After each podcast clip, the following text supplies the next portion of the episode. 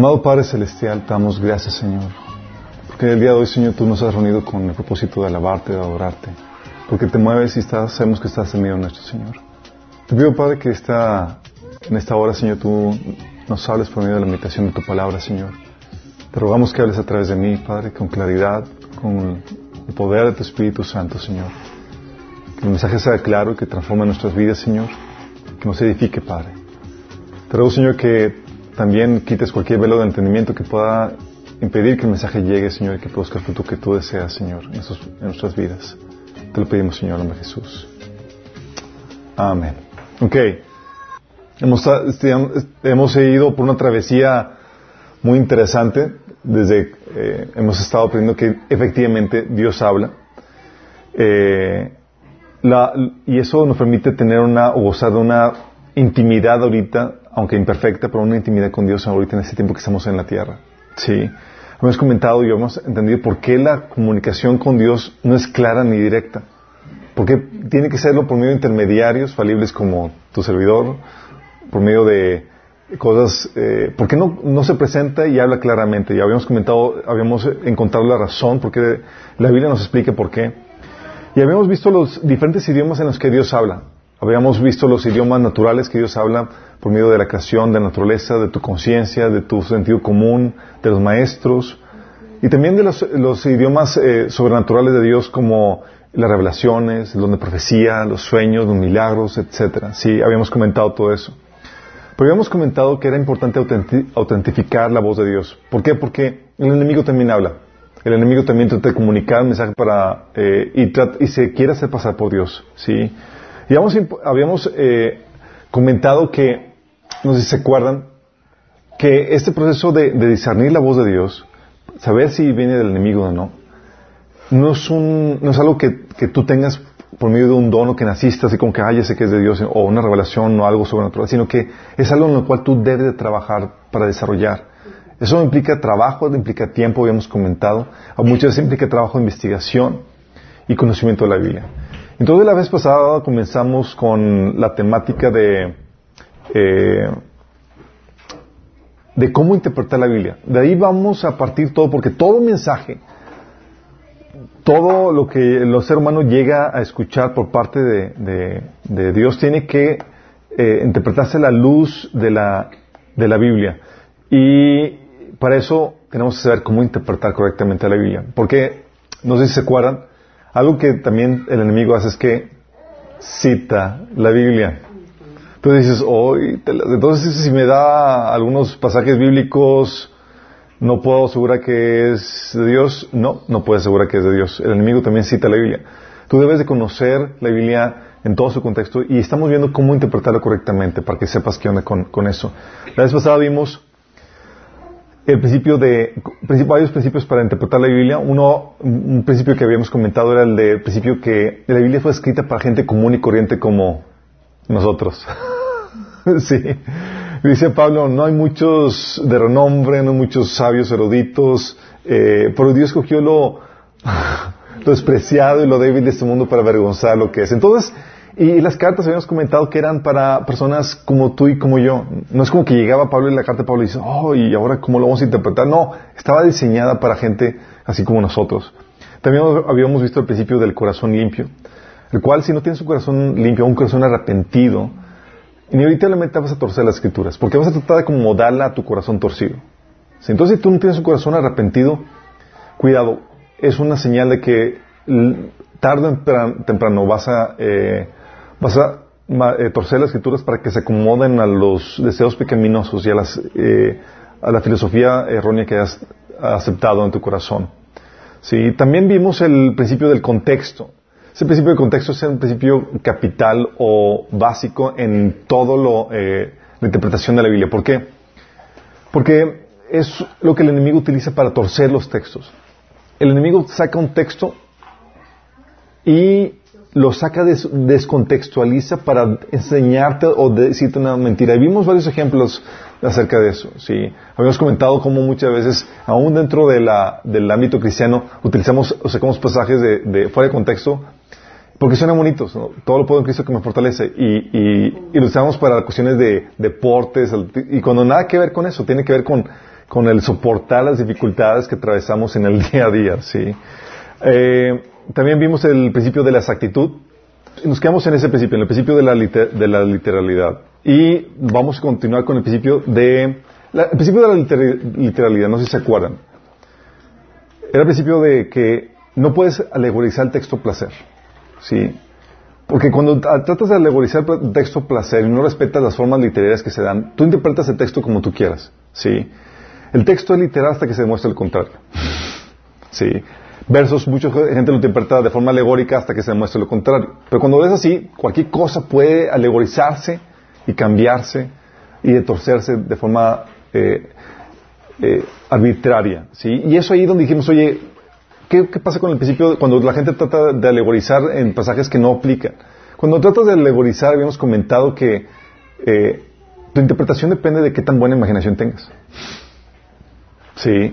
Y no se trata de eso. Y es cuando, porque estás hablando de tu interpretación, de tu imaginación subjetiva que trata de aplicarse en el texto. Sí. Entonces vamos a continuar con esto y vamos a ir con el siguiente principio para interpretar la Biblia, que es el principio de eh, la no monopolización.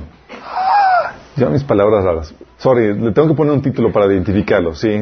Mi esposa se me echa caro que dice, tú y tus títulos raros y ahora qué vas a poner. Y pues bueno, tengo que ponerle algún nombre para identificarlo, ¿sí? Principio de la no monopolización. ¿De qué trata esto? ¿Sí? Eh, este pasaje, eh, este principio te lo, te lo explica muy bien 2 de Pedro capítulo 1 del 19 al 21. También eh, Lucas 11, 52 y Gálatas 2 del 2 al 6. Fíjate lo que dice 2 de Pedro. Dice, tenemos la palabra profética más segura, a la cual hacéis bien en estar atentos como una antorcha que alumbra en lugar oscuro, hasta que el día esclarezca y el lucero de la mañana salga en vuestros corazones. Entendiendo primero esto, que ninguna profecía de la Escritura es de interpretación privada. Fíjate, ninguna profecía de la Escritura es de interpretación privada, porque nunca la profecía fue traída por voluntad humana, sino que los santos hombres de Dios hablaron siendo inspirados por el Espíritu Santo. ¿Sí? Y esto tiene que ver con, eh, no es como que yo tengo el monopolio de la interpretación. No es de interpretación privada. No es como yo solamente puedo decir, eh, interpretarlo y tú no. ¿Sí? Yo soy iluminado y tú eres el tontito que va a escuchar. No. Es así como mucha gente lo tiene. De hecho, es lo que lo menciona Jesús en Lucas 11. Fíjate lo que dice. Hay de ustedes expertos de la ley, porque se han adueñado de la llave del conocimiento. Ustedes mismos no entran y en los que quieren entrar les han cerrado el paso. ¿Sabes por qué? Porque eh, lo que hacían los fariseos es que no tienes el conocimiento, no tienes credenciales, no puedes interpretarlo. ¿Sí? No se te ha permitido. Tú tienes que atender a lo que nosotros te enseñemos. ¿Sí? Y no puedes tomarlo tu por O sea, están monopolizando la interpretación. Eso es muy delicado. ¿Sí? Y más porque Fíjate lo que, eh, lo que menciona aquí este, en Gálatas 2 del 12 6. Me fascina este pasaje porque está hablando de, de, que los apóstoles, que eran los doce, ¿se acuerdan? Pedro, eh, Juan, etcétera. Ellos habían recibido la revelación del Evangelio y ellos tenían el encargo de, diseminarlo por toda la iglesia, ¿sí?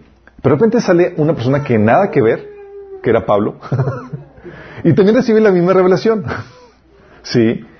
Y, lo, interesante del caso es que él, no, eh, o sea, con eso te está diciendo que los apóstoles no tenían el monopolio de la revelación, sino que Dios levantó a otras personas y estaban en la misma sintonía porque eran de parte, estaban escuchando a, Dios mismo. Sí, lo que voy con eso es que los apóstoles no es como que si yo, si los apóstoles no lo enseñaban, los demás no tenían forma de saberlo. Dios sabría las formas para que demás gente podría entenderlo. Sí, fíjate lo que dice. Fui a Jerusalén porque Dios me reveló eh, que debía hacerlo. Durante mi, tiempo ahí, me reuní en privado con los que eran reconocidos como los dirigentes de la iglesia y les presenté el mensaje que predicó a los gentiles. O sea, les digo, oigan chicos, esto es lo que estoy predicando y todo Dice, quería asegurarme que estábamos de acuerdo, o sea, en la misma sintonía, porque temía que todos mis esfuerzos hubieran sido inútiles y que estaba corriendo la carrera en vano. Luego más adelante en versículo 6 dice, los líderes de la iglesia no tenían nada que agregar a lo que yo predicaba. O sea, estábamos en la misma cinta. ¿Sí? Y eso te, habla de algo impresionante porque Pablo no aprendió el evangelio de ellos. Y estaban en la misma sintonía. wow, ¿por qué? Porque Dios no tiene el monopolio, no es como que somos los apóstoles y solamente por medio de nosotros vas a aprender. No. Dios se abre formas y diferentes personas a las cuales, a través de las cuales eh, da su enseñanza. Entonces nadie puede atribuirse una calidad, una cualidad especial o exclusiva para entender o interpretar la Biblia. Nadie. Es como que Dios solamente, no. Sí. Nadie puede decir que tú no tienes la capacidad de estudiar y entender el texto por ti mismo. Fíjate. Sí. O sea, tú puedes llegar a estas mismas conclusiones, a este mismo entendimiento. De hecho, es algo que no sé si les ha llegado a pasar, pero en el inicio de mi caminar eh, con Cristo, posiblemente empiezas a leer la Biblia, ¿no? Y yo la leía y estaba emocionado con lo que Dios me estaba enseñando, pero te das miedito. Así como que, ay, digo, pues nunca había escuchado eso, pero viene en la Biblia. Y, y el siguiente domingo, ¿qué crees? Predicaban de eso. Y el pastor hablaba exactamente y yo, ay, tú estás escuchando bien a Dios. ¿Por qué? Porque no es de interpretación privada. Si la Biblia está abierta para todos y es para todos, gente común y corriente, es de esperarse que lo que, lo que viene en el mensaje lo entienda no solamente una persona, sino varias personas. Oye, lo entendió tal persona, yo lo capté y estamos varias gente entendiendo lo mismo. Sí, por eso no es de sorprenderse que, oye, predicaron el domingo o predicaron lo mismo que, Dios me está enseñando. es que estamos escuchando al Espíritu, sí.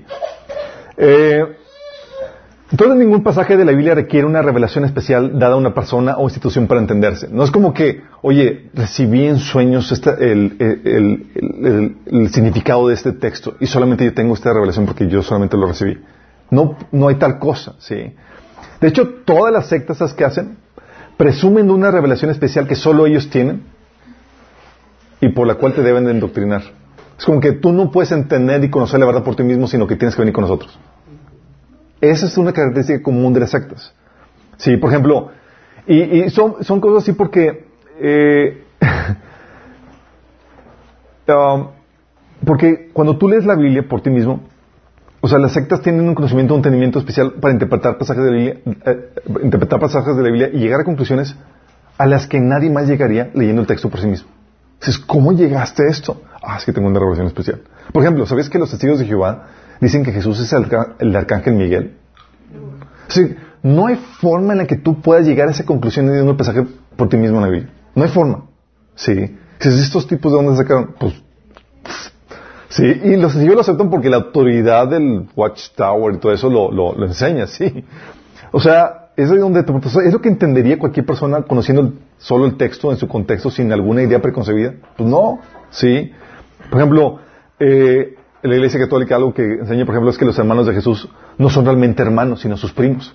Pero no hay forma de entender eso de cuál el texto. Dices, ¿cómo rayos llegaste a esa conclusión de que eran sus primos? Sí. O Los testigos de Jehová ponen, por ejemplo, la palabra de Jehová en el Nuevo Testamento. Cuando en, el, texto en, el Nuevo Testamento fue escrito en griego y no hay forma de que pueda estar la palabra de Jehová, pero lo ponen arbitrariamente y cuando ellos quieren. ¿sí? Eh, o el pasaje, o los mormones creen que Jesús es hermano de Satanás. Leyendo la Biblia, no hay forma en que pueda llegar a, esa conclusión. ¿sí? Entonces, ¿por qué es importante eso? Porque eh, porque nadie tiene el monopolio y no es como que alguien pueda decirte es que tú no puedes entenderlo por ti mismo. Tú debes aceptar nuestra revelación especial porque nosotros somos los, el canal autorizado por parte de, Dios. Eh, entonces tu interpretación no puede depender de una revelación o algo especial que solo tú tienes. Fíjate, no es como que yo solamente lo tengo. No hay gente que tenga el monopolio. De hecho, por eso Jesús puso los doce discípulos. sí, y aún así levanta gente fuera de los doce que entendían la palabra. Entonces no puede depender de una revelación o algo especial que solo tú, tienes, sino, ¿sabes de qué debe depender? De elementos del texto, de razonamiento o datos bibliográficos a los que cualquier otra persona puede acceder y corroborar. Sí. O sea, no son monopolios, es, son cosas de conocimiento general de historia o que el texto mismo te enseña o cuestiones que son cuestiones normales por la lógica y sentido común de que es así. Sí. O sea, no puede decir, oye, me fue revelado que la iglesia no pasará el tiempo de tribulación. Ok, ¿y cómo llegaste a eso? No, es que Dios me lo reveló. No, no, no. ¿Cómo llegaste a eso? O sea, y estamos hablando de una revelación subjetiva más que no puede ser respaldado por la, por la Biblia. Entonces no lo puedes aceptar. ¿sí? Pero dices, oye, eh, si es por el texto, muéstrame qué pasajes te llevaron a concluir eso. ¿Sí? Porque eso es algo a lo que te lleva este principio de la no monopolización. Como no, nadie tiene monopolio, el texto eh, está abierto que cualquiera lo cuestione. Digo, tu interpretación está abierta que cualquiera lo cuestione o busque los fundamentos de cómo llegaste a esa conclusión. ¿Sí? Eh, oye, gente que dice, es que Jesús es, eh, eh, digo, Pablo, por ejemplo, eh, Pedro, perdón, que dijo Jesús es el Mesías, es el Hijo de Dios. Lo recibió por una revelación, sí, pero se le tuvo que enseñar cómo justificar eso con la Biblia. Sí, por eso utilizaban el Antiguo Testamento para decir, Él cumplió las profecías, Él es el verdaderamente el Hijo de Dios. No puedes decir, oye, el Espíritu me habló y me dijo esto y aquello. Es cómo llegaste a eso. Porque no puede depender de una revelación particular que solamente tú recibiste. ¿Sí?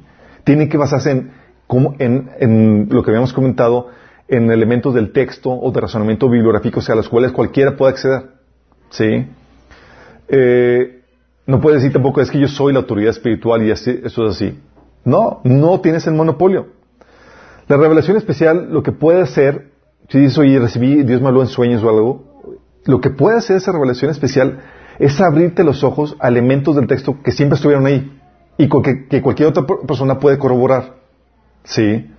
Es muy diferente cuando esa revelación te abre los ojos. De hecho, algo así hizo Jesús con, eh, con los, discípulos en Lucas 24, del 25 al 28, cuando les dijo a, los del camino de, de Maús, ¿qué topes son ustedes? Les dijo, ¿qué tardos de corazón para creer todo lo que han dicho los profetas? ¿Acaso no tenían que sufrir, no tenía que sufrir el Cristo estas cosas antes de entrar a su gloria? Entonces, comenzando por, por Moisés y por todos los profetas, les explicó lo que se refería a él en todas las escrituras. ¿Qué hizo? estaba trayendo una revelación que ellos, que siempre ha estado ahí en la escritura, pero ellos no se habían dado cuenta. Y eso es lo que nos ha pasado aquí a nosotros. No, sé si han traído donde, episodio donde estudiamos un pasaje y dices, oye, siempre ha estado ahí, pero nunca me he dado cuenta que eso se refería a eso. Entonces, sí. Eh, porque esto es importante, porque otros tienen que tener la capacidad de llegar a esa, a esa misma conclusión. De hecho, de hecho, una señal de la correcta interpretación es que otros están llegando a la misma conclusión basado en el texto. Porque es claro, es entendible, lo pueden corroborar, ¿sí? Y tú no tienes el monopolio, cualquiera puede llegar a ese, ese mismo, esa misma conclusión si tiene esa, información. De hecho, o Hechos 17, del 11 al 12, dice, dice este pasaje que día a día, día tras día examinaban, eran la gente de, de no, no eran la gente de Sacar, eran los de cristianos de Berea, gracias, de Berea. Dice que día a día examinaban las escrituras para ver si Pablo y Silas enseñaban la verdad. Fíjate, ellos, Pablo y Silas no están diciendo, tenemos la, relación, deben aceptar sí porque nosotros se nos apareció un no, no, no. Les enseñaban y ¿qué hacían ellos? O sea, no tienes el monopolio. Si eso es verdad, lo podemos corroborar en las escrituras. Y debemos nosotros tener la capacidad de llegar a la misma conclusión que tú estás llegando. ¿Sí? En teoría, por eso nosotros como cristianos llevamos la Biblia a la iglesia y corroboramos que, a ver, que esto que está diciendo el pastor, vamos a ver si es cierto, para ver si... Porque tú también debes llegar a la misma conclusión. Dice, como resultado muchos judíos creyeron, como también lo hicieron muchos griegos, prominentes tanto hombres como mujeres. ¿Sí? Cuidado. Tienes de tener mucho cuidado de los que dan una enseñanza sin fundamento. Sí. Y utilizan, eh, y no, no, dan base, no dan argumentos para la enseñanza, sino solo lo basan en su título de que son ellos autoridad espiritual o pastores o líderes, ¿sí? lo basan en su posición o lo basan en una revelación que tuvieron. Tú no puedes ser, tú no puedes hacer doctrinas de visiones, de apariciones, de nada de eso. ¿Sí? Tienes de tener mucho cuidado con eso. Es que se me pareció visto. No, no puedes hacer doctrina eso. La doctrina se hace de la Biblia, no de tus sueños. Y si hay un sueño, lo que hace es que viene a corroborar o sacar a luz lo que la Biblia siempre ha enseñado. ¿Sí? Entonces de tener mucho cuidado con eso. Debes de tener cuidado de los que demeritan o quitan tu capacidad de entender y estudiar la Biblia por ti mismo. Dicen, no, es que tú no puedes. ¿Sí? Me ha tocado personas que, que dicen, que yo les los cuestionaba. Así como, oye, ¿esto que está diciendo entonces, en qué se basa? ¿Y sabes qué me decían? Decía, ¿cuánto llevas de cristiano? Yo pues, llevo tantos años. Mm, antes de que tú nacieras, yo era cristiano. Y ese es su argumento para justificar su enseñanza. Dices, reprobado, no puedes utilizar tu estatus, tu posición para justificar una doctrina. Tienes, ¿qué argumento tienes que me puedes presentar para yo verificar que lo que estás enseñando está correcto? No puedes presionar tu título. Soy pastor. Sí, debo aceptar. O soy, digo, más años de cristiano que tú. No puedes. Sí. Tienes de tener cuidado de los que creen que solo ellos o su denominación eh, encontrará la revelación o el entendimiento. Algo que hemos eh, explicado vez tras vez en Minas es que debes estar consciente que no tenemos toda la revelación. No tenemos, gracias a Dios, el monopolio del Espíritu Santo. Lo que implica que vas a requerir aprender de gente fuera de nuestra congregación. Porque Dios habla, sí, diferentes personas. Sin embargo, por ejemplo, tienes, eh, bueno, esto era hasta los años 60, antes del Segundo Concilio del Vaticano, los católicos creían que no hay salvación fuera de la Iglesia Católica. Sí. Era una estigma común. O sea, Dios no puede revelar o enseñar afuera de la Iglesia Católica. O testigos que te enseñan que no puedes entender la Biblia si, si, no, si no te la enseña la institución oficial que es la de Watchtower, la de, la, de Atalaya o por medio de algunos de sus representantes oficiales. No es así, no opera así. Tú no puedes, tú no puedes eh, presumir del monopolio de eso. Y, sin embargo, hay iglesias que presumen de eso, que dicen que aquí tenemos todo lo que necesitas. Mentira. No tenemos todo lo que necesitamos. El cuerpo se compone no solamente de esta iglesia, sino de muchos cristianos alrededor del mundo y nos necesitamos mutuamente. Y hay aportaciones y demás que requieres tú atender, que Dios ha dado a otros miembros del cuerpo de Cristo. ¿Sí? Nuestra responsabilidad no es ciclarte a que solamente vengas con nosotros, sino, o que te alimentes con nosotros, sino a darte los elementos de discernimiento para que tú puedas tomar lo bueno y desechar lo malo, donde quiera que, escuches o donde quiera que estés escuchando un mensaje de, Dios. ¿Sí? Es el principio de la no monopolización. ¿Vamos captando claro con esto? El otro principio de la interpretación de la Biblia es el principio de la no contradicción. Sencillo, ¿no? No contradicción. Eso es importante porque hay gente que dice que la Biblia está llena de contradicciones. ¿Vale? Revelación. Revelación, sí. Eh, no tiene contradicción en la Biblia, sí. La Biblia dice en Números 23, 19, Dios no es hombre para que miente, ni hijo de hombre para que se arrepienta. O sea, Dios no miente. Sí. Eso significa que, eh, hay armonía en lo que Él dice. No se va a contradecir.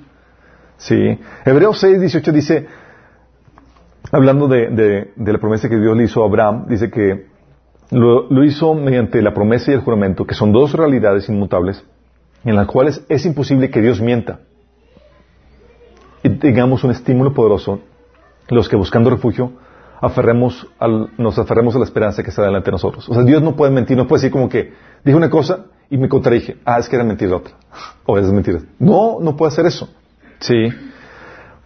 Ese, este principio de la no contradicción lo que te permite distinguir la verdad del engaño. Porque sin esto diríamos, bueno, es que Dios dijo esto, pero ya cambió de opinión. Sí, no hay tal cosa. Sí, porque si fuera así, entonces, ¿cuándo sabes cuándo cambió y cuándo no? No es un Dios voluble. Lo que hace Dios es que Dios es un íntegro. Dice que es el mismo ayer y siempre, dice la Biblia. Y eso es lo que te ayuda a distinguir un evangelio distinto del que está escrito en la Biblia. Dice Gálatas 1 del 8 9. Pero si, a unos, si alguno de nosotros o un ángel del cielo les predica un evangelio distinto del que les hemos predicado, que caiga bajo maldición. ¿Por qué? Porque, porque sabemos que si hay algo diferente, si hay una contradicción, es que es del enemigo. Es el principio de la no contradicción. Sí, dice, lo vuelvo a repetir en versículo 9, como ya lo hemos dicho, ahora lo repito, si alguien les anda predicando un evangelio distinto del que recibimos, que caiga bajo maldición. Y no es como que pueda decir, ah, es que Dios cambió de opinión, entonces este sí es el... No, no, no, no, no, no cambió de opinión, no está mintiendo, no se contrapone, no se contradice. ¿Sí? Y es aquí donde es genial esto, este principio de, la no contradicción, porque te permite distinguir el error de la verdad, ¿sí? Eh, pero también es, es padrísimo porque cuando estás leyendo la Biblia, tú puedes saber cuando tu interpretación está correcta o incorrecta en base a este principio. ¿Sí? La Biblia no se contradice. Lo que se contradice, ¿sabes qué es? Tu mala interpretación. Entonces, una contradicción es que estás entendiendo la mal. sí, ese fue el principio que Jesús utilizó para contrarrestar el ataque del enemigo. El enemigo saca un texto de la Biblia le dice, si eres hijo de Dios, tírate abajo porque, estás, porque escrito está, ordenará que sus ángeles te sostengan en sus manos para que no tropieces con, la, con piedra alguna. Y Jesús detecta, oh, oh, pero hay un pasaje que lo contradice. Y no que está contradiciendo la Biblia a sí misma, está contradiciendo la aplicación, le está contradiciendo la interpretación que el enemigo le estaba dando. ¿Sí? Le dice, escrito está también, no te enterrarás del Señor tu Dios. Órale. Sí, ¡Ah! entonces le está diciendo al enemigo, así muy polamente, le está diciendo Jesús a, Satanás, tu interpretación está equivocada, mi chavo. ¿Sí? Estás utilizando mal la Biblia. ¿Sí? Y eso requiere de un entendimiento expositivo de la palabra. ¿Han escuchado que, a qué se refiere cuando dicen que están predicando la palabra, la predicación expositiva? La predicación expositiva es cuando se, eh, ven, eh, estudian la Biblia verso por verso, en orden. Sí, hoy estamos, estamos estudiando el libro de Mateo y nos está, se yendo verso por verso. Eso es una eh, predicación expositiva donde ves, ves, el contexto de ese pasaje en, del libro y demás. ¿sí? Se requiere un entendimiento expositivo de la palabra para no contradecir el contexto inmediato, pero también se requiere un entendimiento temático. ¿Cómo que temático? Cuando, cuando la aplicación temática es, ok, la Biblia en este pasaje está tocando este tema, Jesús. Y es donde sacas todos los, todos los demás pasajes de la Biblia, de todos los libros, que hablan de ese tema. ¿Sí? ¿Para qué? Para saber cómo, eh, cómo se debe entender en, todo el contexto temático. Y es importante para no contradecir toda la Biblia. Lo que hizo Jesús aquí sacó un texto que no era del texto inmediato, sino sacó un texto de otro libro. Si Satanás le cita Salmos y Jesús le cita, eh, creo que es Deuteronomio, donde, para que, para contrarrestar la mala interpretación. Tú debes entender este conocimiento, no solamente el texto inmediato, sino de toda la Biblia, para sacar el texto y saber cómo aplicarlo como debe ser. Sí. Este es el, este principio, si se dan cuenta, es una derivación del principio de la ley de contexto. Sí. Ah, de hecho, hay gente que si les ha tocado cuando están en la Biblia y se encuentran con aparentes contradicciones, o solamente soy yo, o no la leen. si les ha tocado. Cuando te encuentras aparentes contradicciones, déjame animarte, examina bien el texto, escudriñalo, porque hay verdades ocultas y Dios quiere que las descubras. Dice la Biblia, gloria de Dios es descubrir un asunto, pero honra del rey es escudriñarlo. ¿A qué me refiero con esto? Recuerdo pasajes que yo empezaba a, leer en la Biblia cuando decía, eh, cuando comencé a la Biblia, ya la había eh, leído varias veces ya, y vuelvo a leer Juan donde dice que a Dios no lo han visto jamás. dices, pero en el Antiguo Testamento que habían visto a Dios y de hecho Moisés hablaba con él cara a cara. La Biblia se contradice. Entonces estaba así como que... ¡ah! ¿Y, ¿Y qué es lo que pasa? la Biblia te enseña que esas aparentes contradicciones lo que pasa es que tienen conocimientos profundos que están puestos para tu, para, para tu descubrimiento. Escudriñando esa temática, por ejemplo, descubrí que quien se apareció en el Antiguo Testamento era Jesús. Y cuando la Biblia dice que a Dios nadie lo ha visto jamás, está hablando de Dios el Padre. Y ahí en ese mismo pasaje dice que es Jesús el quien lo ha dado a conocer. Entonces dices, oye, entonces veían a Dios, sí, veían a Dios, pero veían a la segunda persona de la Trinidad, a Jesús. Sí, a quien no veían era al Padre. Entonces se contradice, no, no se contradice. Sí. O la aparente contradicción de que dice, oye, las, las obras, ¿son necesarias o no? Santiago parece decir que sí y Efesios parece decir que no. No hay contradicción. ¿sí? O el caso de Elías y Eliseo que mandaron caer, a traer fuego del cielo. Y a los discípulos se les enseña que no. ¿Hay una contradicción? No, una contradicción. Hay, un, hay preciosas enseñanzas ahí, listas para ser descubiertas por ti, en esas aparentes contradicciones. Y cuando sacas a la luz esas enseñanzas dices, ¡Ah! todo armoniza todo está perfecto. ¿Sí? Entonces es la ley, ese principio de la no contradicción. ¿Vamos? Sencillo, ¿no? El siguiente principio es el principio de la integridad del texto. Este principio Jesús lo expone de una forma genial aquí en Juan 10:35. Les avienta una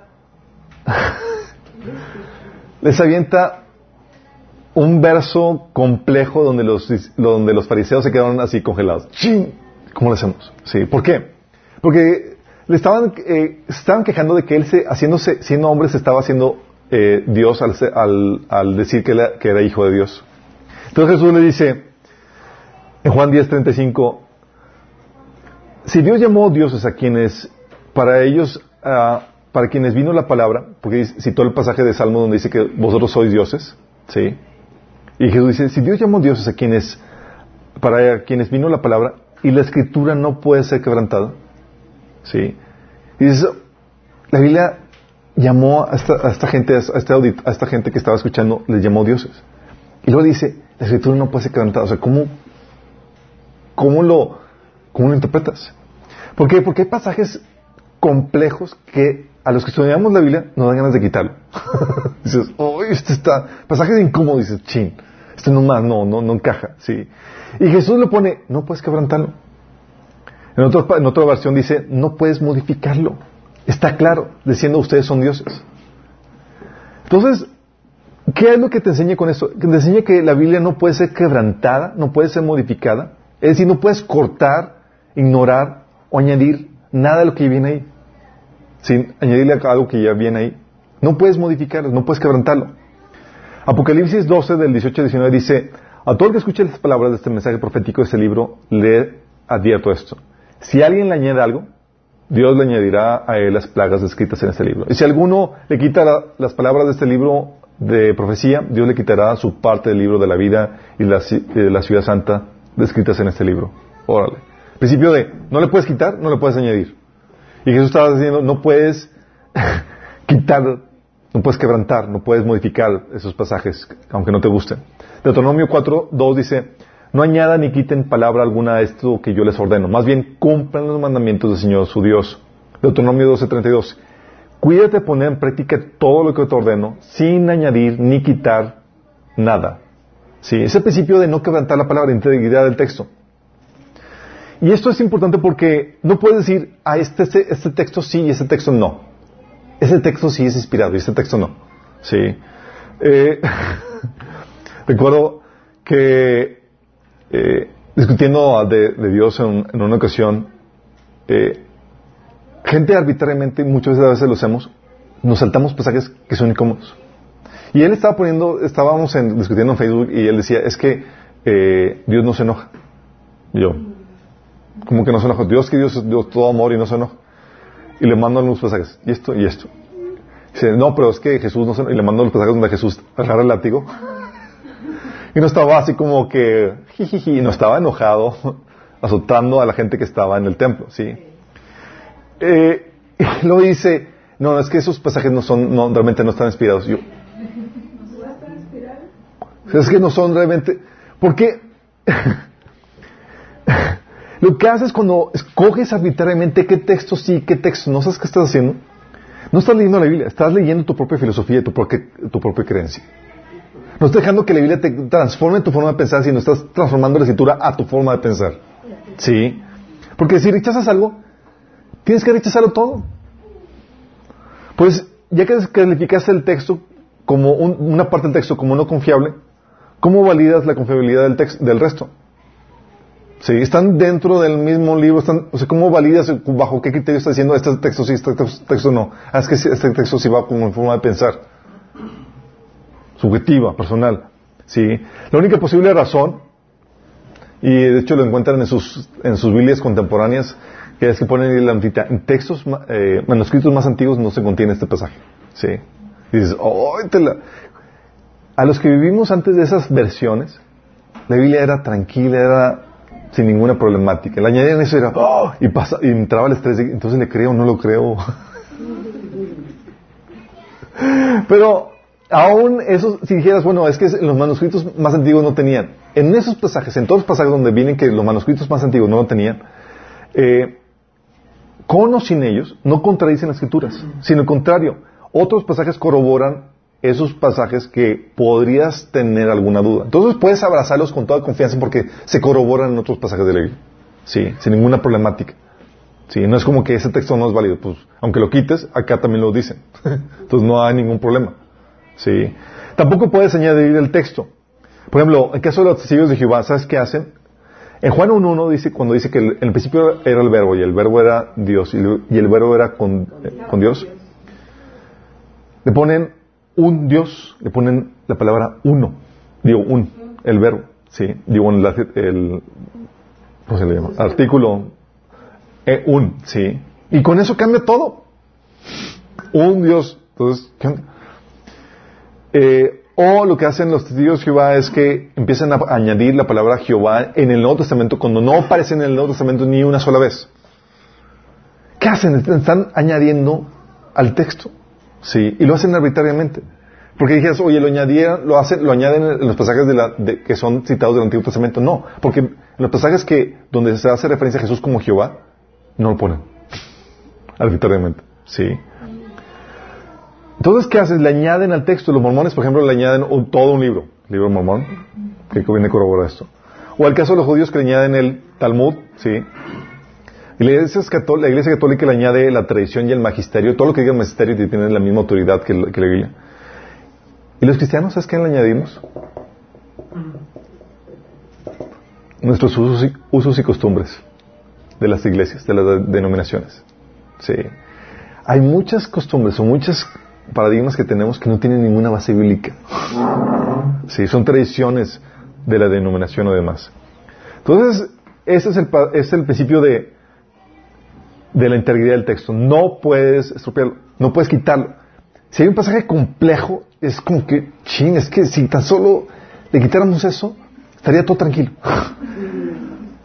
Esos pasajes complejos están puestos ahí para que indagues y escabes, ¿sí? Para que veas cómo no está puesto, no es como que Dios se le chispoteó China y ya se le pasó eso. Bueno, ahí después ahí veo cómo lo hacemos. No, no está puesto de esa forma. Tienen información o tienen cosas que se requieren para el completo entendimiento de las escrituras. Y se hace complejo y a veces incómodo porque no queremos batallar con la interpretación, no queremos investigar, no queremos indagar en eso. Y la Biblia te enseña, no, tienes que hacerlo. Sí. Principio de la integridad del texto. El otro principio es el principio de la corroboración. Eso es genial. El principio de la corroboración te enseña que básicamente te, dice que tú no haces doctrina de un solo versículo. Sí. Fíjate lo que dice el pasaje. Dice Mateo 18, 16. Mas si no te oyere, toma aún contigo uno o dos testigos para que en boca de dos o tres testigos conste toda palabra. ¿Sí? O sea, para que quede claro, dos o tres. Lo repite en Deuteronomio 19, 15. Dice, no se te tomará en cuenta con un solo testigo contra ninguno en cualquier delito ni en cualquier pecado, en relación en cualquier ofensa cometida. Solo por testimonio de dos o tres testigos se mantendrá la acusación. Aquí es, ¿Por qué es importante esto? Sí. Déjame explicarte. La Biblia Dios la organizó y la diseñó en contra de agresión, en contra de agresión hostil. Sí. Sabía que la Biblia iba a ser atacada, iba a ser perseguida, iba a tratar de ser eliminada, que el mensaje iba a tratar de ser erradicado. No lo han logrado porque Dios es un genio. ¿Qué hace Dios? Dios distribuye su, codificó su mensaje a lo largo de todo el ancho de banda. A los que saben qué onda con los radios, es que hay una banda. Bueno, el mensaje lo distribuyó a lo largo de todo el ancho. Entonces, si, la, si no llega todo el mensaje, si le quitas un pedazo, como está distribuido a lo largo de todo el ancho de banda, como quiera llega y se entiende. Por ejemplo, no hay un capítulo o libro de la Biblia que es exclusivo de salvación. No es como que, ah, este es el capítulo de salvación. Y aquí vemos todo lo que tiene que ver con la salvación. No, ¿sabes qué hace la Biblia? Lo distribuye entre todos. ¿Quieres estudiar la salvación? Tienes que estudiar toda la Biblia. y si le quitas un pasaje, un texto, ¿cómo que lo vas a entender? Sí. Porque se corrobora aquí, aquí, y acá y acá. Sí. Ese principio de la corroboración dices, wow, es un genio. Sí, es un genio.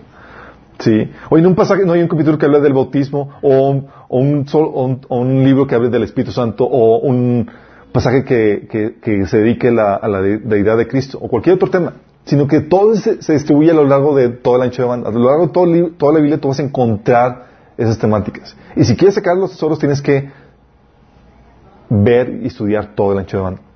Eso es importante. Porque cuando hablo de esto, está hablando de que no es solamente un pasaje, no es solamente un versículo que se utiliza para enseñarte, sino que se corrobora a lo largo y se distribuye a lo largo de toda la Biblia. Entonces, cuando hablamos, por ejemplo, de que la deidad de Cristo, no solamente hablamos un versículo, hablamos montonales de versículos. De hecho, los que vimos el taller de, escatología, digo, apologética, perdón. Apologética, vimos el tema de los testigos de Jehová que dicen que, no, que Jesús no es Dios. Y nosotros sacamos tantos pasajes, sí, que nos tomó hora y media estudiarlo y no terminamos. Y rápido. sí. Eh, eso es importante porque no es como que ves un versículo y dices, de aquí voy a hacer una doctrina. No. Es que otros pasajes de la Biblia hablan también de esto para ver, entenderlo mejor. Sí. ¿Qué otro pasaje me, corrobora esto? A ver si estoy entendiendo bien. Entonces, debes hacerte esa pregunta. Oye, ¿qué dicen otros pasajes que hablan del mismo tema? Lo expande, lo corrobora, lo profundiza, lo aclara. Y es aquí donde, hay gente que lava la, predicación expositiva. ¿no? Dicen, no es que mi iglesia lo presume, de que no, vemos, estudiamos la Biblia en orden, verso por verso. Genial, sí.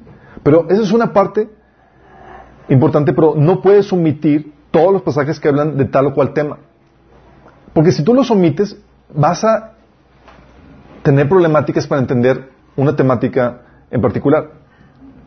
Por ejemplo, hoy lees el pasaje y lees el pasaje de eh, no juzguéis y no seréis juzgados. Entonces, no, no debemos juzgar.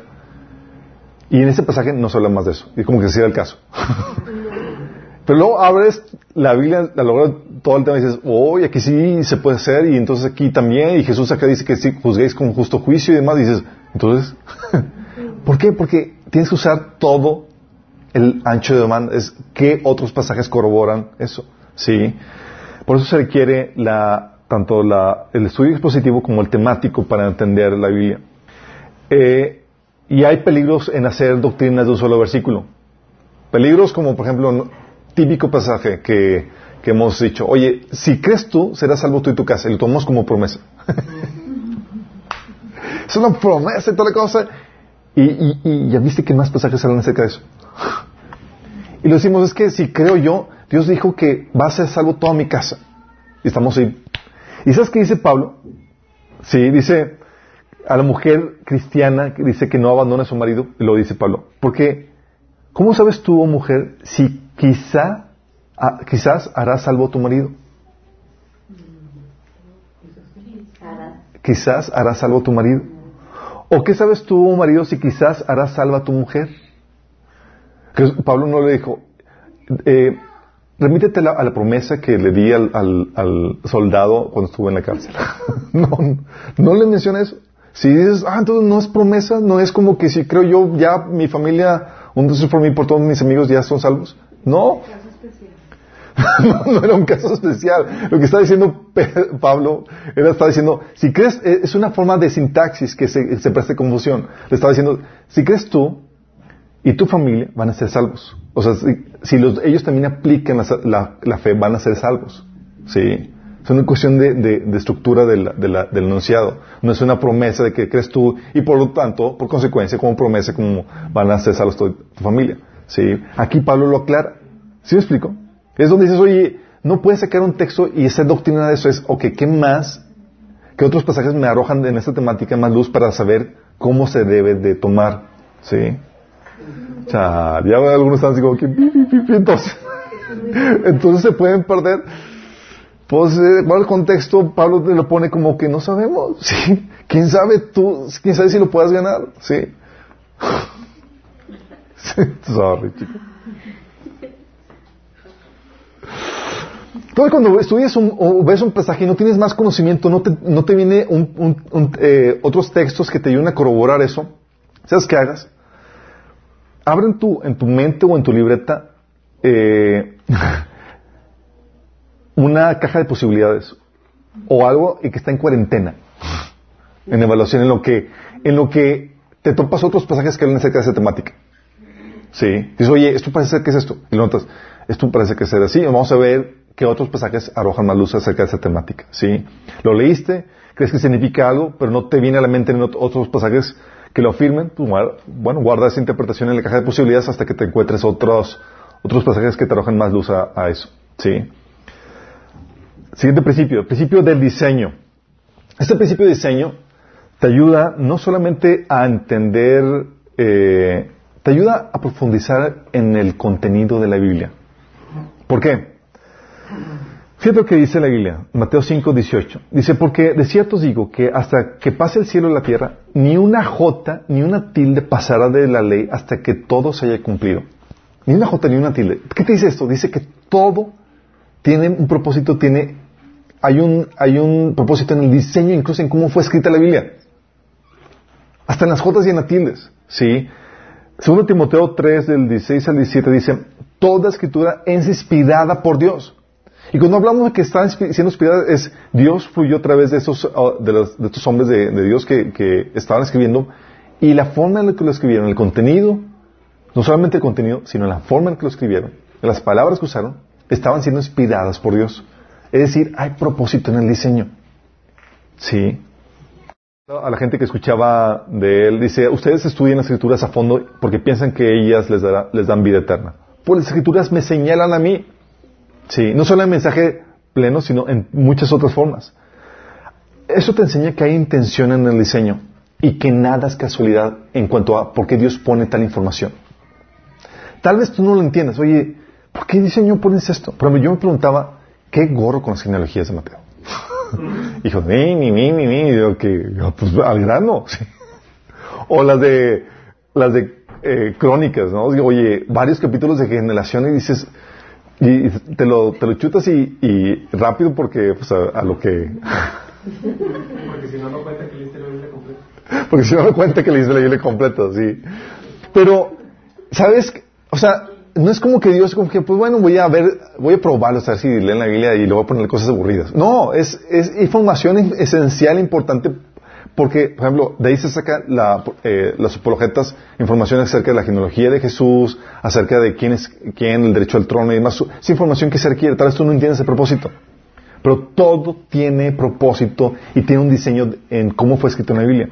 ¿Sí? Por ejemplo, en base a eso, por el diseño que, que, tiene la Biblia, podemos, hemos descubierto que hay códigos secretos en el texto. ¿Sabían eso? Códigos secretos en el texto. Porque hay incluso propósito en el diseño en cómo fue escrito. Por ejemplo, detrás de cada profecía mesiánica que habla acerca de Cristo, en el Antiguo Testamento, viene en código. El código eh, más común o más conocido es el código de salto equidistante. Salta cierto número de, letras y vas sumando una palabra. Bueno, detrás de cada profecía mesiánica se encuentra la frase, mi nombre es Jesús. ¡oh! Así de fuerte.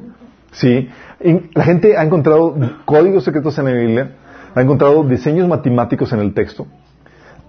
Por ejemplo, eh, esto lo vimos en el taller de, apologética.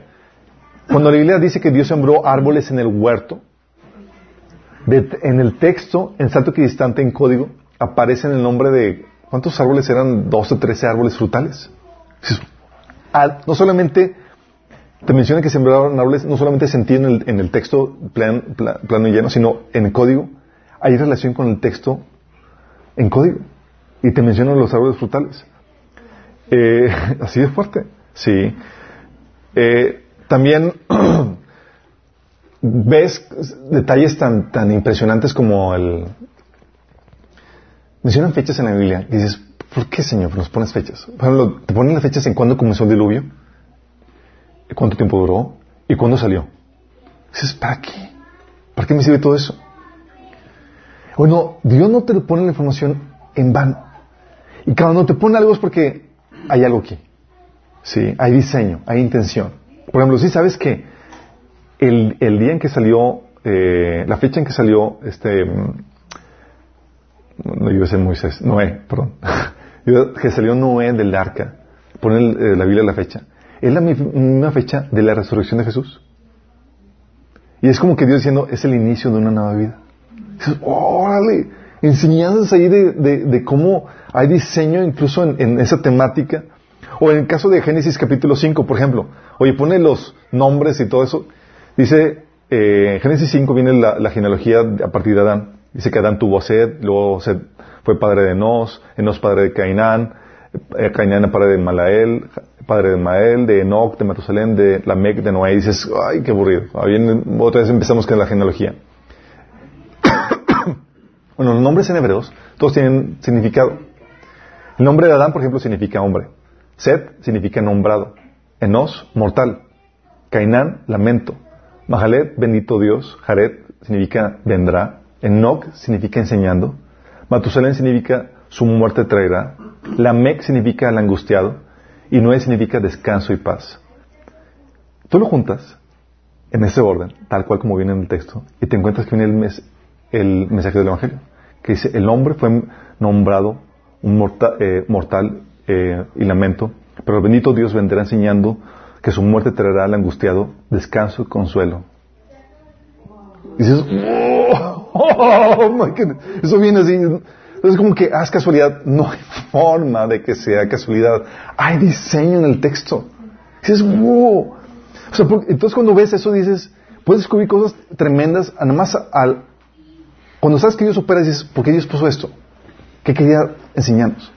Y le puedes escarbar. Si vas a encontrar tesoros increíbles, pues te preguntas, oye, ¿por qué Dios decidió poner esto aquí? ¿O qué quiere hablar el Espíritu por medio del diseño o el patrón de ese texto? Y vas a encontrar cosas muy impresionantes, así como estas. Sí. Siguiente principio, aparte del principio del diseño, es el principio de la revelación progresiva. Importantísimo esto, revelación progresiva. Ese principio se, se plasma en Mateo 13, 12 que dice, a los que escuchan mis enseñanzas, se les dará más comprensión y tendrán conocimiento en abundancia. Pero los que no escuchan, se les quitará aún lo poco que entienden. te, dice que avanzas o retrocedes, pero no te quedas estancado. Qué fuerte, ¿no? Y Jesús lo pone, ese principio de la revelación eh, progresiva, también lo, lo pone Hebreos 5, 12 al 14. Dice el autor de Hebreos, hace tanto que son creyentes que ya deberían estar enseñando a otros. En cambio, necesitan que alguien vuelva a enseñarles las cosas básicas de la palabra de Dios.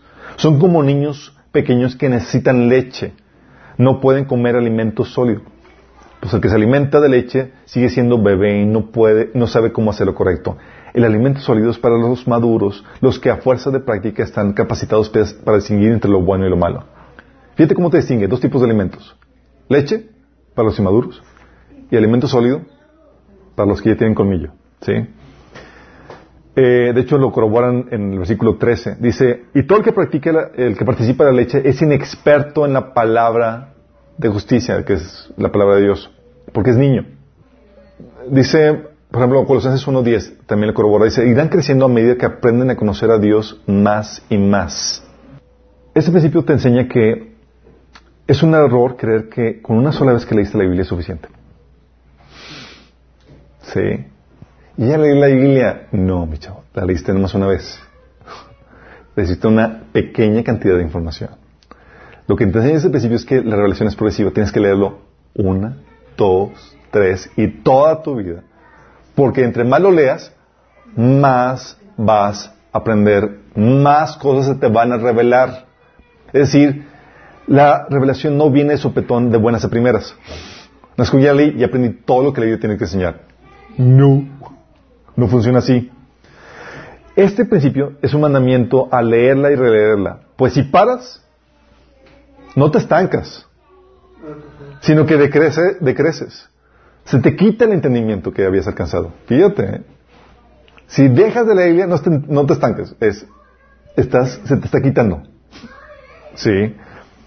Esto es básico porque el Espíritu Santo cuando lo empiezas a leer y releer la Biblia, ¿sabes lo que hace? Trae tu mente pasajes ya leídos para que entiendas y profundices en el texto que ahora estás leyendo. Estás leyendo y dices, ¡oh! Y eso se relaciona con y vienen y haces la conexión y dices, ¡wow! Y sacas tesoros tremendos porque ya tienes referencia de más pasajes de la Biblia o, tienes la Biblia más fresca en la mente y puedes entender más cosas. El rompecabezas de lo que Dios quiere enseñarte se empieza a armar. Entonces no vas a entender todo con la primera leída, sino que entre más leas, más entiendes. No creas resolver todos los enigmas y problemas que el texto presenta de buenas a primeras. Es que no lo entiendo. Si no lo lees y si no continúas leyendo, menos le vas a entender. ¿Sí? Las cosas se van aclareciendo y vas entendiendo conforme vas avanzando, vas leyendo el texto. Entonces tú sé fiel a la lectura. No quieras conocer todas las aplicaciones e implicaciones que el texto tiene de buenas a primeras. Sí, ah, es que ya lo leí, pues no lo entiendo. Pues síguele, síguele. Y otra vez, y otra vez, y la cosa te va a ir esclareciendo. ¿Sí me explico? Entonces, conforme aumenta tu entendimiento de la Biblia, tu conocimiento de la Biblia, vas a tener, hacer correcciones, también eso te enseña. O sea, comenzaste con ciertas creencias y cierto entendimiento, pero vas leyendo más la y dices, ah, lo vas complementando, vas corrigiendo, sí, vas profundizando en el conocimiento y su aplicación de temas ya conocidos incluso, y vas a conocer nuevas cosas. Y sé que no tienes que entender que aunque la revelación es progresiva, no puede contradecirse la revelación ya dada, ni eh, a la revelación ya dada, ni a la doctrina fundamental. ¿sí? Hay ciertas cosas que no cambian y demás. Lo que cambia es tu entendimiento acerca de eso. ¿sí? Entonces, te invito a que cuando estés leyendo la Biblia y tú tengas dudas, inquietudes, anótalas en una libreta. Si eres fiel a la lectura, vas a notar cómo Dios va contestando cada una de esas inquietudes. Dices, oh, sí. Eh, y es ahí donde te ayuda el que leas la Biblia vez tras vez. De hecho, yo recuerdo cuando comencé eh, en mi caminar, pues no tenía mucho entendimiento de la Biblia. Y ya me estaba metiendo en cuestiones doctrinales. Y había eh, leyendo la Biblia y con mi poco entendimiento, pues leías, oye, hay que guardar el sábado. ¿Por qué la gente no guarda el sábado?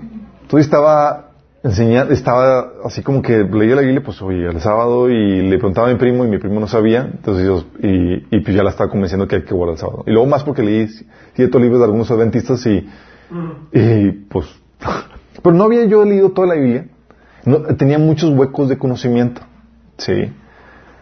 Entonces, en, eh, recuerdo que ya ah, después de haber estado convencido de eso y haber convencido a mucha gente, y pude convencer a mucha gente porque todos estaban de igual de ignorantes.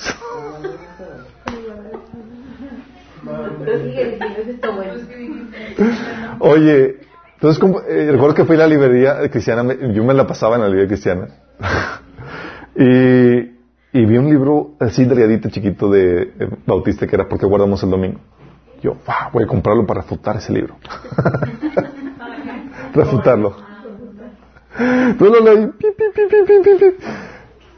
Oye, había pasajes que yo no había leído y que ni siquiera había estudiado. Sí, en mi poco entendimiento ya quería resolver todo las problemáticas. Sí, y al ver esos pasajes era como que, wow, pues aquí se esclarece todo. Sí, y, y armoniza, que armonice todo y explica por qué no importa el sábado o domingo, el día que, que decides descansar. Sí genial. De hecho, nosotros nos juntamos el sábado, chicos, nada más para aclarar.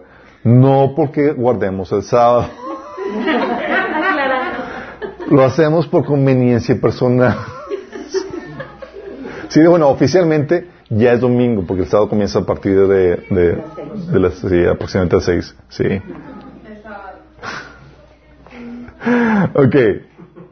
Entonces, ese principio de la revelación progresiva. Tú vas entendiendo y toda la cosa y seguramente vas, vas a ir haciendo correcciones conforme tu entendimiento de la Biblia va extendiéndose, ¿sí? El otro principio que es importante es el principio de la esencia. Principio de la esencia. ¿Qué me refiero con esto? Tú cuando lees un, un pasaje no se trata solamente de leer lo que dice. El principio de la, esencia te enseña que debes entender ¿Cuál es el propósito por el cual se estás diciendo? ¿Cuál es el principio? ¿Cuál es la motivación de lo que se está escribiendo ahí? Eso que, no, que se, está entre líneas, pero que debes de aprender a leer porque es muy importante. ¿Sí? Por ejemplo, Jesús se quejaba de los fariseos porque leían el texto, pero perdían de, perdían de vista la esencia del texto que estaban leyendo. Lo perdían. Perdían de vista el corazón de Dios, la motivación, el propósito, el principio, la prioridad que estaba enseñando el texto. Y por eso descuidaban cosas importantes, que eran más importantes. Por ejemplo, Jesús le decía en Mateo 23, el 23 al 25, fíjate lo que dice. Hay de ustedes, maestros de la ley, hipócritas, dan la décima parte de sus especies, la menta, el anís y el comino, pero han descuidado los asuntos más importantes de la ley, tales como la justicia, la misericordia y la fidelidad. Fíjate, estaban haciendo toda la, pero estaban descuidando aspectos importantes. Se debían haber practicado esto sin descuidar aquello. Guías ciegos cuidan el mosquito, pero se tragan el camello. Sí, ¿Saben por qué le dice, esta frase? Porque el mosquito era un animal impuro, entonces no debían de comerse, entonces lo colaban. Sí, ponían, vaciaban, ponían una telita en el vaso y vaciaban el agua para asegurarse que no hubiera ningún mosquito porque era impuro. Y, el camello es otro animal impuro, pero está, obviamente, más todonte de animal. Dice, hay de ustedes, maestros de la ley, fariseos, hipócritas, limpian el, vaso, el exterior del vaso y del plato, pero por dentro están llenos de robo y desenfreno. Wow. Que estaban, obedeciendo el texto, pero perdiendo de vista la motivación, la intención, el propósito del texto, porque están haciendo. Debido a eso, a que los judíos tenían esa problemática, ellos podían dejar morir fácilmente una persona de hambre o enferma por cumplir el mandamiento del sábado. Así. Porque el texto me dice que debo de guardar todo. Aunque te estés muriendo, no te puedo atender. Y dice que hay que guardar sábado. Sí, dice el texto, pero ¿cuál es la motivación? ¿Cuál es el propósito? ¿Qué es lo que está detrás entre líneas? Si pierdes de vista la esencia, vas a terminar torciendo el texto. Dice Jesús, ah, había un hombre que tenía hinchados los brazos y las piernas. Jesús preguntó a los fariseos y a los expertos de la ley religiosa, ¿Permite o no la ley sanar a la gente en el día de descanso? Les hizo esa, pregunta y se entricaron. Así como que, pues la Biblia, la ley dice que hay que descansar. Pero también, pues, ¿cómo, cómo, resuelves eso? Cuando ellos se negaron a contestar, Jesús tocó al hombre enfermo y lo sanó y despidió. Después se dirigió a ellos y dijo, ¿quién de ustedes no trabaja el día de descanso? Si tu hijo o tu buey cae en un pozo, ¿acaso no corres para sacarlo? Sí, estaba dándoles la enseñanza. De hecho, Jesús mostró en, eh, casos en donde se violaba el sábado en la Biblia, en el Antiguo Testamento, para arrojar a luz, arrojar luz a esos, eh, eh, arrojar más luz sobre eso, ese mandamiento del sábado, sí, y mostrar la verdadera intención. Fíjate lo que dice. Llegaron los fariseos con él y dijeron, mira, ¿por qué tus discípulos violan la ley al cosechar granos en el día de descanso? Jesús le dijo, ¿acaso no han leído las escrituras lo que hizo David cuando él y sus compañeros tuvieron hambre? entraron a la casa de Dios en el templo de Abiatar, en el tiempo de Abiatar eh, era sumo sacerdote y violó la ley al comer los panes sagrados que solo eran sacerdotes, que solo er, a los sacerdotes se les permite comer y también les dio una porción a sus compañeros. Oye, tomó un pan que era prohibido que lo comiera nadie más. Sí. Después le dijo Jesús, el día de descanso se hizo para satisfacer las necesidades de la gente y no para que la gente satisfaga los, requisitos del día del sábado. Y sacó la esencia, el principio. El mandamiento de descanso es para tu beneficio, porque lo necesitas para tu bienestar físico, emocional y todo, en tu integridad. ¿Sí? Necesitas descansar. ¿Sí? No es para que cumpla los requisitos de un, de un día, es para tu bienestar. ¿Sí? Oye, entonces cuando entiendes la esencia, el principio, Oye, si mi bienestar está en juego porque no, no, puedo comer y estoy muriéndome de hambre o estoy enfermo, pues ya entiendes la esencia y te, con gusto se sano porque entiendes la esencia, el propósito, la motivación por la cual se dio el sábado. Sí, se dio por causa del hombre, no a costa del hombre. Sí. Así que el Hijo del Hombre es Señor incluso el día del sábado. ¿Por qué? Porque cuando lees la pura, la pura letra y no entiendes la motivación, el propósito, la esencia, el principio, te puedes distorsionar. Y Jesús siempre tenía en mente la motivación, la intención original. De hecho, llegaron con él y dijeron, ¿se permite un hombre divorciarse de su esposa por cualquier motivo? Jesús le respondió, ¿no han leído las escrituras? Ahí está escrito que desde el principio Dios lo hizo hombre y mujer. Y agregó, esto explica por qué el hombre deja a su padre y su madre y se une a su esposa y los dos se convierten en, uno solo. Fíjate que se va al inicio. Dice, como ya no son dos, sino que nadie, eh, sino uno, que nadie separe lo que Dios ha unido. Entonces le preguntaron, ¿Por qué dice Moisés, ¿por qué dice Moisés en la ley que un hombre podría darle a su esposa un aviso de divorcio por escrito y despedirla? Y fíjate lo que dice aquí. Jesús contestó, Moisés permitió el divorcio solo como una concesión ante la dureza del corazón de ustedes, pero no fue la intención original de Dios. Fíjate, está dando, ve la letra, ve el texto y dice, ¿cuál es la motivación? ¿Cuál es la intención? ¿Por qué estaba dando esto? Y dice, no, ah, es, ve el propósito original y dice, ah, esto es por la dureza. Porque son tercos y había que regular esa terquedad. Sí. Eso es muy importante porque cuando tú estás leyendo la Biblia, no puedes enfrascarte en las personas en las formas y perder de vista la esencia del texto. Es decir, la intención del Espíritu, el principio que Dios quiere transmitir. Este Pablo lo pone de forma genial en Romanos 2, 26 y 28. Dice, si pues el, incircunciso guardar las ordenanzas de la ley, ¿no será tenida su incircuncisión como circuncisión? Fíjate, no tiene la, forma, no tiene la circuncisión, pero guarda toda la ley. No se le da, dice, no, se le, no le será tenida la incircuncisión como circuncisión porque guarda la ley. Pues no es, no es judío el que lo es exteriormente, ni, ni es la circuncisión la que se hace exteriormente en la carne. Fíjate. ¿Y eso qué va? Tú encuentras pasajes en la Biblia dice, da la instrucción a que las mujeres usen velo. ¿Sí las han leído? Y la gente de iglesias que lo obligan a que lo, que lo utilicen. Cuando el propósito del velo es que la mujer tenga señal de autoridad. Y se olvida de la esencia. De que obligan a que la gente use velo y se olvidan de la esencia. Y tienes a mujeres que son que usan velo, pero son rebeldes y manipuladoras en su familia, en sus maridos. Entonces el velo de nada te sirve. Pero eres sumisa, obediente a Dios, a tu autoridad, aunque no tengas velo, te es señal tu sumisión. ¿Sí nos damos cuenta? Porque entiende la esencia. Hay gente que se le obliga el pelo largo, porque dice, o el pelo corto, que hombres pelo corto, mujeres pelo largo, y, porque es vergüenza si lo tienes de forma, de, de forma inapropiada. Pero se les olvida la esencia. Y muchos cristianos, aunque tengan el pelo apropiado, son una vergüenza para el Evangelio. Entonces, ¿de qué te sirve? Sí. Y así te encuentras con situaciones donde pasajes, por ejemplo, 1 Pedro 3.3, que dice que la belleza de ustedes no sea la externa, que consiste en adornos tales como los peinados ostentosos, joyas, oros y vestidos lujosos. Y a partir de eso, mujeres sin nada. Y ya están haciendo el oso en las bodas. ¿sí? Y con eso satanizamos a la industria de la belleza. Hay gente que realmente lo necesita. Pero, pero ¿cuál es la esencia, el propósito de esto? ¿Por qué Dios lo está diciendo? Sí. Tienes que entenderlo en su contexto. Te está diciendo, te está diciendo que le, eches, le des énfasis a la cuestión, al adorno interno. Sí, que no te enfoques en eso, que no, no se te enfoque. Y sí podemos contar varios, eh, varios casos de eso, pero es el principio de la esencia. No puedes perder la esencia detrás del mandamiento. Tienes que preguntarte, ¿por qué Dios está dando ese mandamiento? ¿Cuál es el principio? ¿Cómo se aplica en nuestro contexto? Por ejemplo, Pablo lo dice en, 1 Corintios 9:9, saca un mandamiento del Antiguo Testamento. Dice, porque la ley, en la ley de Moisés está escrito, no le, no le pongas bozal al buey mientras esté trillando. Tú lees eso en el Antiguo Testamento y dices, chido. ¿Y que tiene que ver conmigo? O sea, no tengo ningún buey.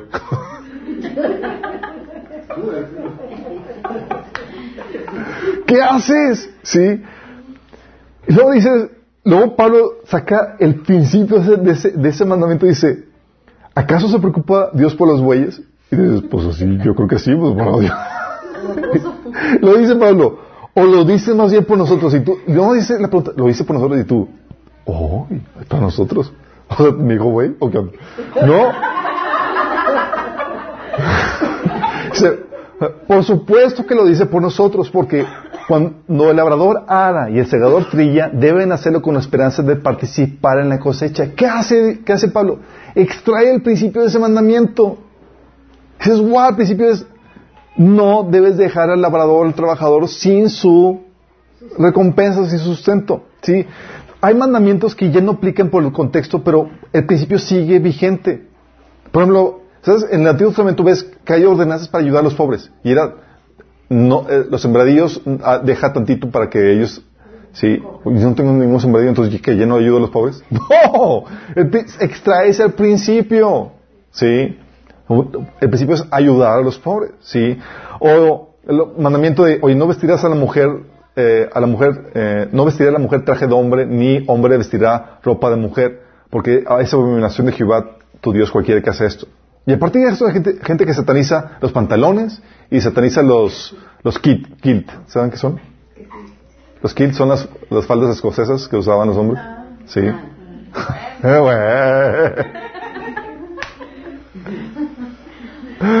o las túnicas, dice, oye, son faldones más. sí.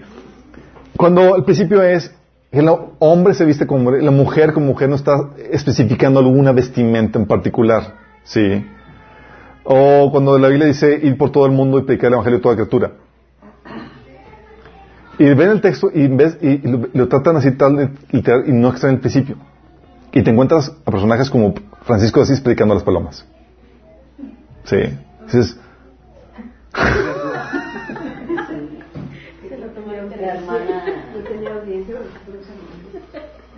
sí. Pero no puedes, tienes que sacar, extraer el principio de eso, ¿sí? No puedes perder la, esencia, tampoco puedes perder la esencia detrás de la historia que estás leyendo. ¿Cómo que la historia? Sí. 1 Corintios 10, 11 te dice, por ejemplo, todas las historias del Antiguo Testamento, dice, esas cosas le sucedieron a ellos como ejemplo para nosotros, se pusieron por escrito para que nos, nos sirviera de advertencia a los que vivimos en el fin de los tiempos. ¿Por qué es importante esto? Porque hay gente que, recuerdo platicando con un amigo, decía, estamos leyendo las cartas que, del Apocalipsis y una de ellas aparecía la de Efesos y la promesa de Efesos. Y digo, aquí viene la promesa que Dios nos está dando. Y dice, no, esa, esa promesa es para los de la iglesia de Efesos y nosotros no somos de Efesos.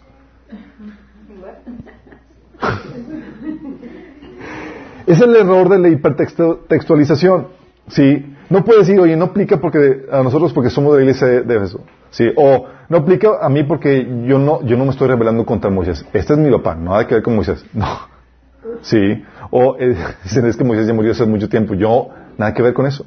O no compares, yo no estoy en el desierto como con los israelitas, yo estoy aquí en mi casa. Y, o sea, empiezan a no extraer el principio, no extraen la esencia de la historia. Y eso es algo que la Biblia te trata de corregir, es no caigas en este error. Extrae la esencia, el principio y la motivación. ¿Cómo puedes, qué enseñanza Dios te quiere, te quiere, que, que saques de ella? Porque aunque tú no te estés revelando en el desierto contra Moisés, el principio es la rebeldía, la sumisión a las autoridades, y eso implica donde sea. ¿Sí me explico? Entonces el principio de la esencia. Y aquí es donde lo vamos a dejar. Espero que estamos aprendiendo para aplicar cómo interpretar la Biblia, porque ustedes van a tener las herramientas para saberlo cómo ejercer, ¿sí? Ya no hay con que...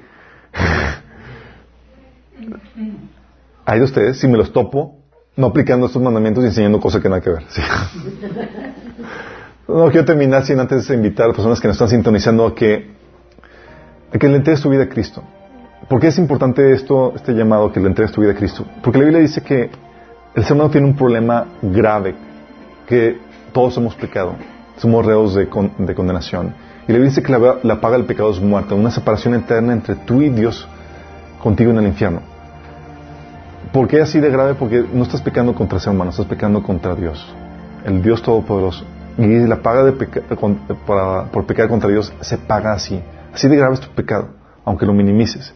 Todo esto dices, oye, soy muy buena persona. Eres buena de acuerdo a tus criterios, a tus principios, a, tu, a, tu, eh, a lo que tú crees que es bueno y malo. Pero de acuerdo al estándar de Dios, estamos, hemos fallado miserablemente. Todo lo que Dios te, te extiende, te extiende misericordia, dice, estoy dispuesto a perdonarte si estás dispuesto a creer que Jesús murió por ti en la cruz y que resucitó para el perdón de tus pecados y estás dispuesto a rendir tu vida a Él. Si estás dispuesto a hacer estas dos cosas, la Biblia dice que al invocar su nombre tú puedes recibir la salvación. Y si quieres hacerlo, te invito a que lo hagas. Te quiero ya en esta oración donde invocas su nombre. Que cierres los ojos y le digas, Señor Jesús, en esta tarde, en esta noche, me arrepiento de mis pecados. Te pido que me perdones, Señor, por mi maldad. El día de hoy te acepto como mi Señor y como mi Salvador. Yo creo que moriste por mí en la cruz y que resucitaste para el perdón de mis pecados. Y recibo tu regalo de la vida eterna. Amén. Si hiciste esto, se va a manifestar, va a haber fruto, va a haber la intención de obedecerlo, de hacer su voluntad, y esa intención se, va a manifestar en la lectura de la Biblia y en, en el deseo de congregarte para seguir creciendo en el conocimiento de su voluntad. A todos los demás, vamos a orar para que el Señor nos ayude a aplicar esto en nuestra vida. ¿sí? Ya no hay excusa como para, para que abusemos de, la palabra de Dios, sino que, no, como dice la Biblia, nos podemos presentar como obreros aprobados que interpretan correctamente la palabra de verdad. ¿sí? Amado Padre Celestial, damos gracias porque nos enseña, Señor, cómo usar, cómo entender, cómo interpretar correctamente tu palabra, Señor. Te pedimos, Señor, que tú nos guíes en este proceso, Señor. Sabemos que es algo delicado, pero es algo esencial y que tú nos diste la palabra, la Biblia, Señor, no a la élite, no a los intelectuales, sino a nosotros, a cada uno en particular, Señor. Y queremos ser sabios y entendidos y buenos mayordomos de este regalo que tú nos has dado, que es tu palabra, Señor. Que podamos ser buenos, eh, eh, buenos hijos tuyos, Señor, que usan bien tu palabra, Señor, que la interprete correctamente, Padre. Líbranos del engaño, líbranos de desviarnos, Señor, y llenos en, un correcto entendimiento de tus escrituras, Padre. Te lo pedimos, Señor, en el nombre de Jesús. Amén.